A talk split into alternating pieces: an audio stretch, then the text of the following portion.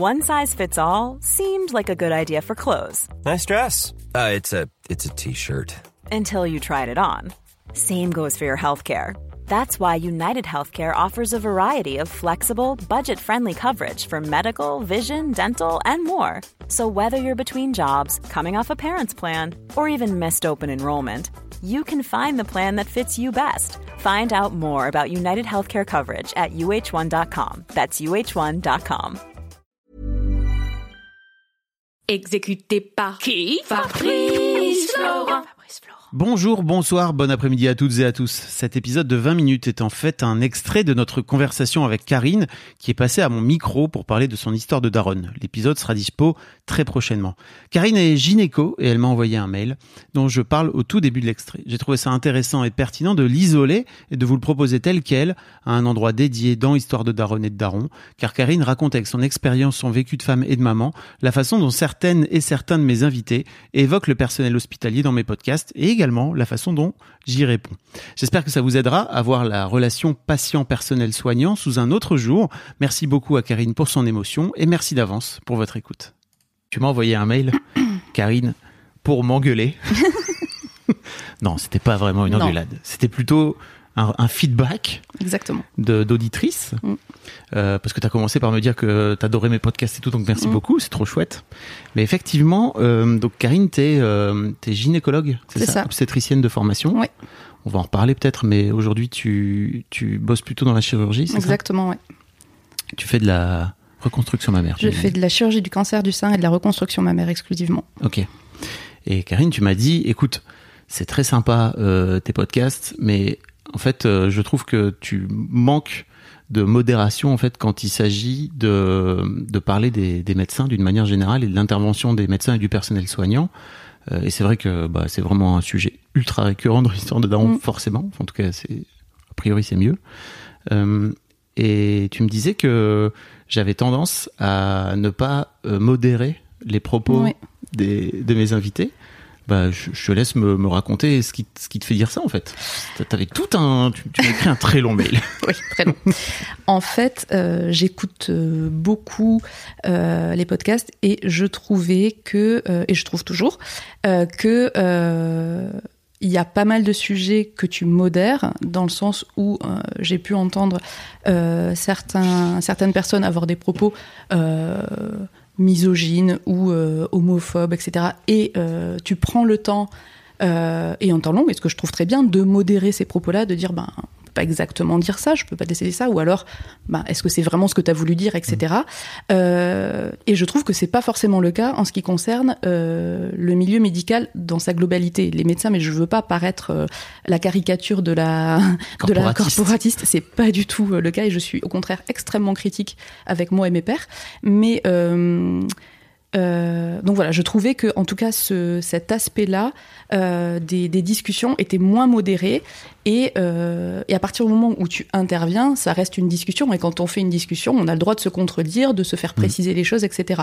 Et moi, ça me mettait mal à l'aise des fois et des fois je parle aux gens. Et, et je m'énerve quand tes j'écoute. parce qu'en fait, euh, euh, il y a deux choses qui sont très différentes pour moi. Il y a le fond, et il y a la forme. Il y a le, le, le quoi et le comment. Et on peut critiquer le comment, on peut critiquer la forme, et je suis la première à le faire, et on va probablement en reparler, mais j'ai eu affaire à des gens euh, qui ont eu des propos extrêmement euh, gênants, euh, en tout cas blessants. Par contre, le fond, je pense qu'on ne peut pas le critiquer à partir du moment où on ne s'est pas tapé les 12 ans d'études qui vont Ouais. avec, qu'on n'a pas les théories, euh, le- le- le- les connaissances théoriques et pratiques, euh, qu'on ne prend pas 50 000 décisions vitales par jour, parce qu'en fait, remettons les choses dans leur contexte, c'est la vie des gens. Quand on fait de l'obstétrique, c'est la vie de plusieurs personnes en même temps, et c'est quand même un truc qui est censé bien finir à la fin. Et en fait, notre décision, elle est vitale euh, au, au sens propre du terme.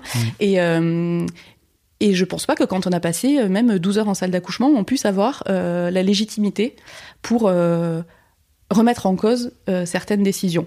Et je comprends encore une fois que les gens peuvent mal le vivre. Et moi-même, il y a des plein de choses dans mon histoire que j'ai très mal Mhm. vécues, qui ont été extrêmement douloureuses.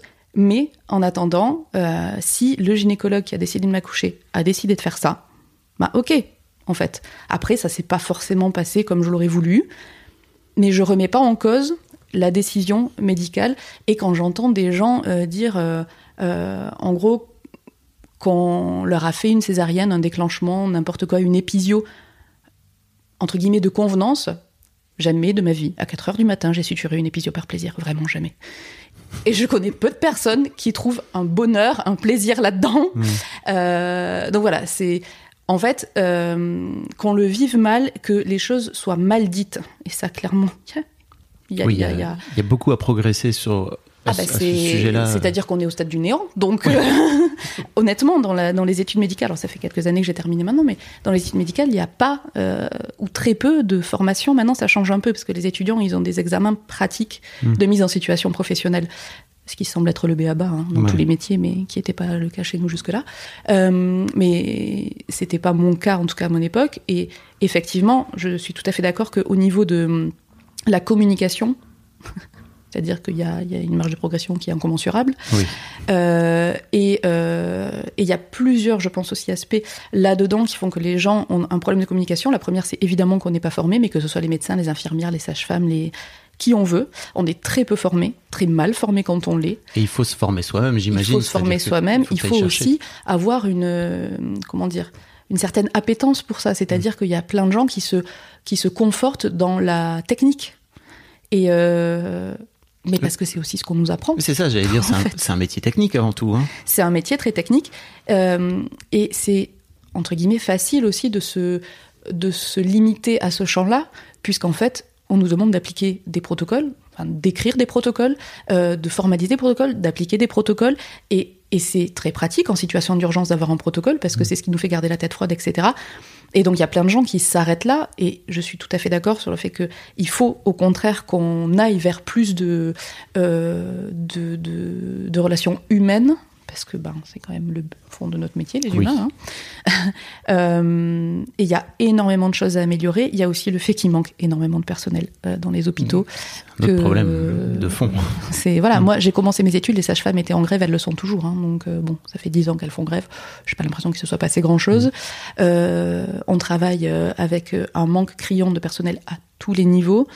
Euh, Enfin bon, c'est désastreux. Et donc forcément, quand on, en- quand on enchaîne, euh, moi ça m'est arrivé de travailler 100 heures par semaine. Bon, en fait, au bout d'un moment, euh, c'est dur d'être, euh, de parler correctement. Et même si on n'a pas l'impression de mal parler, hein, évidemment. Enfin, je T'as jamais eu, toi, l'envie de mal parler aux gens j'ai jamais eu envie de mal me comporter, vraiment, je vous assure.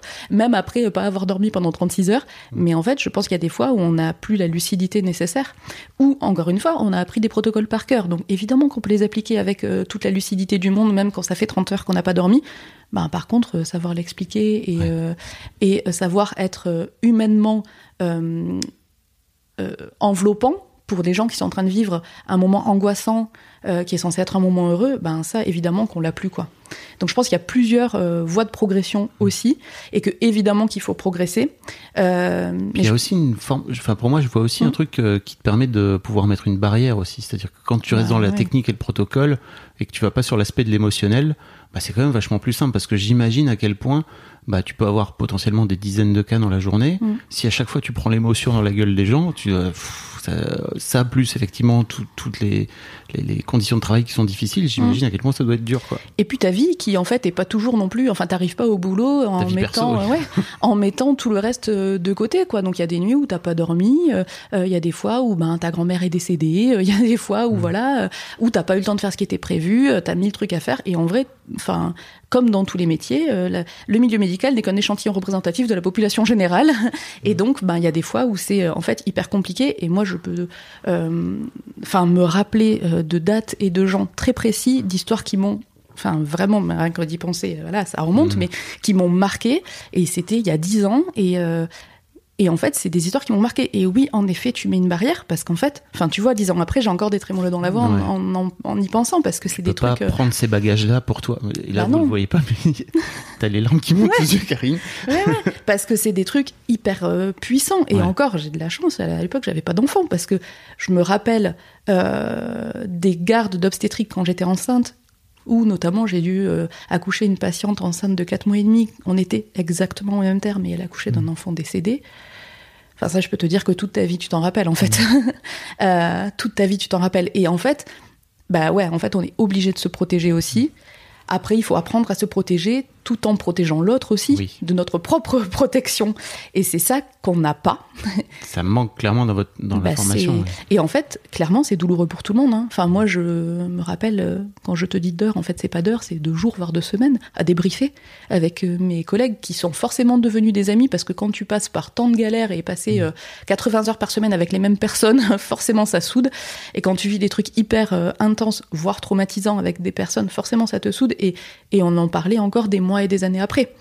Donc, euh, Ouais, en fait, c'est un manque pour tout le monde. Euh, moi, j'ai arrêté ce côté-là de de ma profession aussi pour ça, parce que Mm. c'était. euh, je suis quelqu'un de- d'extrêmement émotif, qui prend beaucoup les choses à cœur. C'était trop dur, trop dur émotionnellement. Ça l'est encore d'ailleurs. Fallait encore. C'était beaucoup trop dur émotionnellement de euh, de gérer ça. Alors, bon, ça va paraître extrêmement prétentieux, mais parce qu'aussi j'essaie vraiment de faire attention aux gens. Mais c'est pas prétentieux de dire ça, pourquoi tu dis ça Bah, parce que ça fait genre euh, la meuf qui euh, non mais parce que moi tu comprends je, je prends soin des gens donc forcément euh, Non, mais tu mais peux avoir des appétences, comme tu disais, tu Ouais. peux avoir des appétences personnelles euh, qui vont plutôt Mm. vers là, quoi. oui moi je suis un peu à faire des câlins donc euh, forcément j'ai j'ai envie que les gens vivent bien la situation A lot can happen in the next three years. Like a chatbot may be your new best friend. But what won't change? Needing health insurance. United Healthcare Tri Term Medical Plans are available for these changing times. Underwritten by Golden Rule Insurance Company, they offer budget friendly, flexible coverage for people who are in between jobs or missed open enrollment. The plans last nearly three years in some states, with access to a nationwide network of doctors and hospitals. So for whatever tomorrow brings, United Healthcare Tri Term Medical Plans may be for you. Learn more at uh1.com. I'm Sandra, and I'm just the professional your small business was looking for. But you didn't hire me because you didn't use LinkedIn jobs. LinkedIn has professionals you can't find anywhere else, including those who aren't actively looking for a new job but might be open to the perfect role, like me. In a given month, over 70% of LinkedIn users don't visit other leading job sites. So if you're not looking on LinkedIn, you'll miss out on great candidates like Sandra. Start hiring professionals like a professional. Post your free job on linkedin.com/people today. Et ben du coup parfois c'est à ton propre détriment en fait. Euh, parce que les gens il faut les entourer mais il faut pas s'oublier aussi dans le truc. Et quand tu c'est très dur de trouver sa place en fait. C'est vraiment très dur de trouver sa place parce que des fois tu vas trop loin et c'est toi que tu mets en danger. Euh, et enfin moi euh, donc l'internat de gynéco ça dure 5 ans. Moi au bout de un an et demi j'ai fait une dépression j'étais sous antidépresseur et et, et clairement, heureusement que qu'il y avait des balustrades dans mon appart, sinon je sautais sur le, sous le tram. Quoi. Vraiment, c'était extrêmement dur. Ah ouais. Bah parce qu'en fait, tu vis des trucs et Oui. t'es pas accompagné. T'as pas de débrief. Mon mari, il est psychiatre et eux, ils ont des séances euh, D'accompagnement, d'accompagnement pour discuter entre eux, pour prendre un peu de hauteur sur les choses. Euh, nous, jamais. Moi, en cinq ans, j'en ai pas eu une seule. Jamais. Jamais, jamais, jamais, jamais. Euh, Il y a des situations extrêmement dures. Bon, il y a des situations où il y a des enfants qui meurent, où il y a des mamans qui meurent. C'est très dur. Il y a aussi des situations où il y a des enfants qui restent hospitalisés et qui seront handicapés toute leur vie. Euh, Il y a aussi des situations où tu vas voir des mamans en réa euh, qui allaient très bien la veille. Euh, en fait, tu passes par il y a aussi des trucs où tu passes à deux doigts de la catastrophe et finalement tout va bien. Et ben en fait c'est ultra traumatisant aussi. Mm. Parce que voilà, et il y a plein de fois où tu te dis ben qu'est-ce que j'ai mal fait? Est-ce que j'aurais pu faire autrement? Et ça en fait ben tu l'as dans ta valise quoi. Mm. Et tu te le traînes, tu te le traînes, tu te le traînes. Et en fait au bout d'un moment ben tu peux plus. Euh, donc euh, donc ouais c'est hyper dur. C'est vraiment hyper dur. On t'apprend euh, à être un robot. On t'apprend à à continuer à avancer. Et, euh, et en fait, il y a beaucoup de, beaucoup de suicides dans la profession médicale. C'est la deuxième profession qui se suicide le plus après les agriculteurs. Euh, ils y arrivent très bien, hein, ils savent comment faire. hein, Oui. donc, euh, ils sont quand même. voilà. Il y a beaucoup d'internes qui se suicident parce qu'en fait, ils travaillent énormément et surtout, ils sont en première ligne. Mm.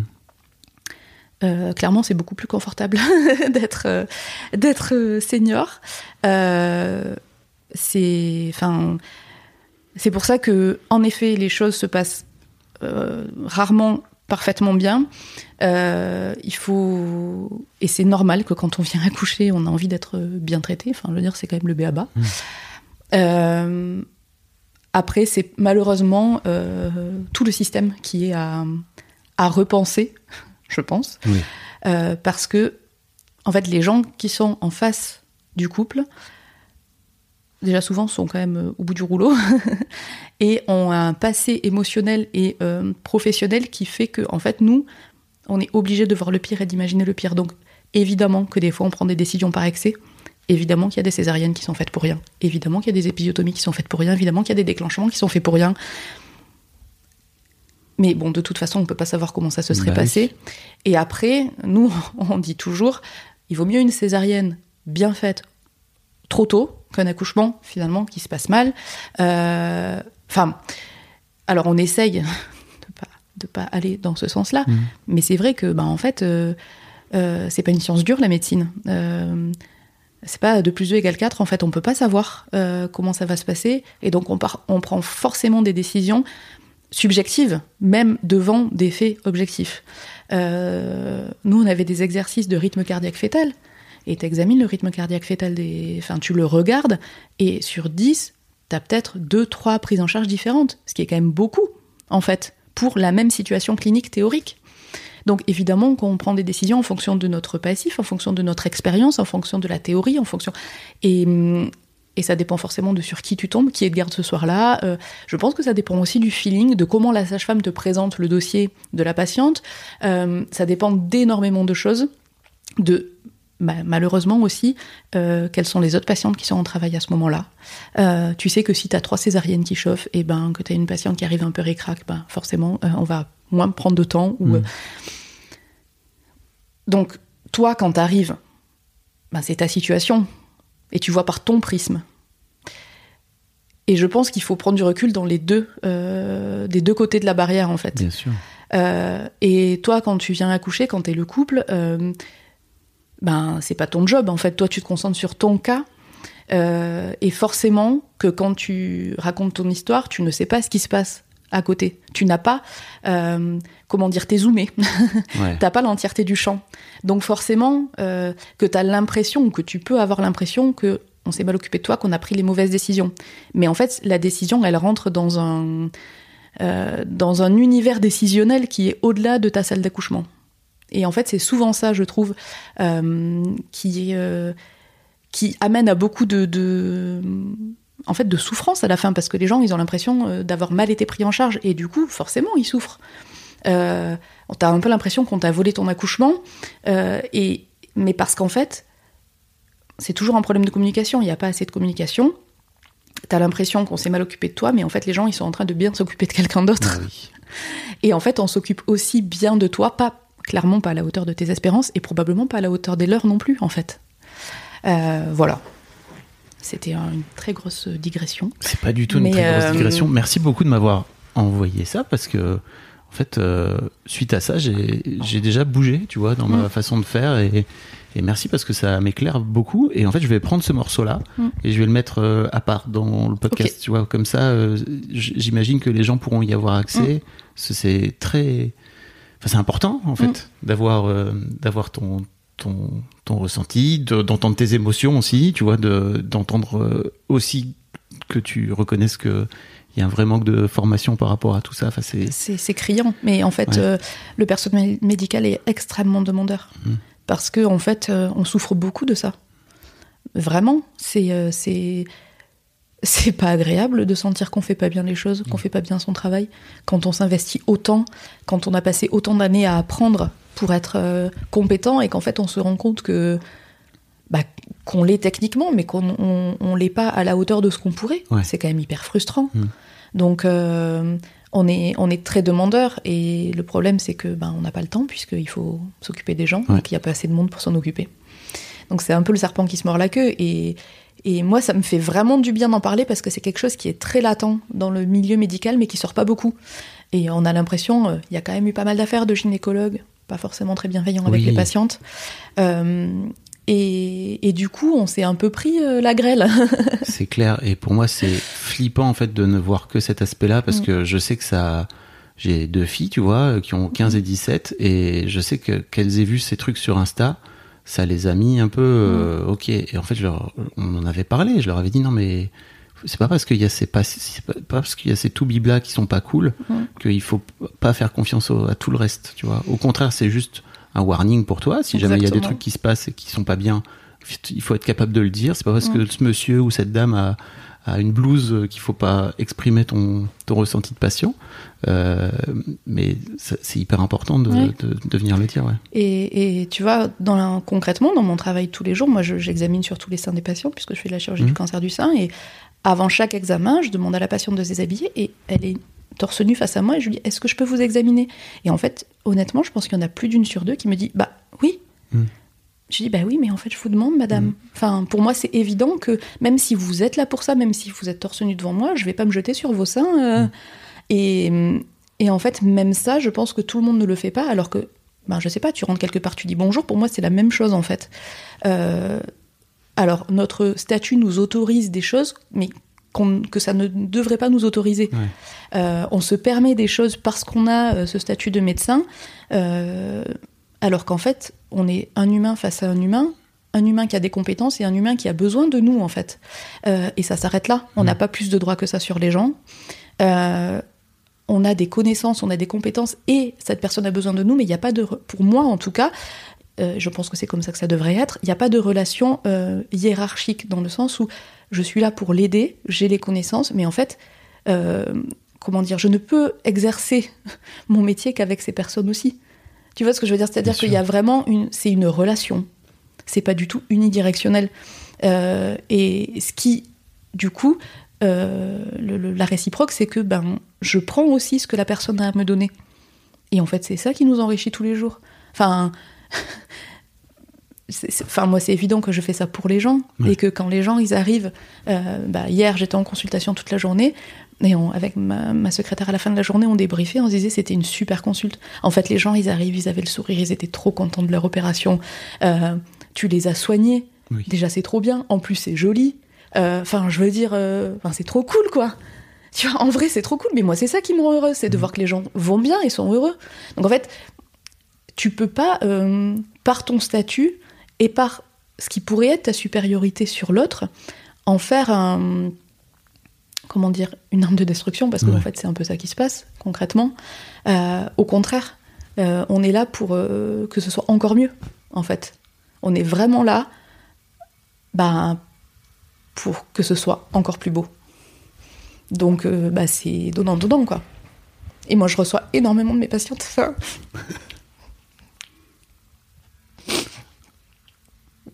Ils sont trop cool.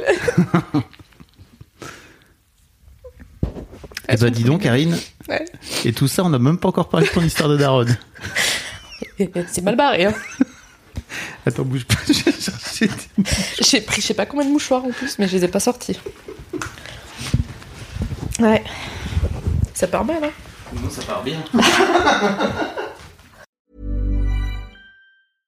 Mom deserves the best, and there's no better place to shop for Mother's Day than Whole Foods Market. They're your destination for unbeatable savings, from premium gifts to show-stopping flowers and irresistible desserts. Start by saving 33% with Prime on all body care and candles. Then get a 15-stem bunch of tulips for just $9.99 each with Prime. Round out Mom's menu with festive rosé, irresistible berry chantilly cake, and more special treats. Come celebrate Mother's Day at Whole Foods Market.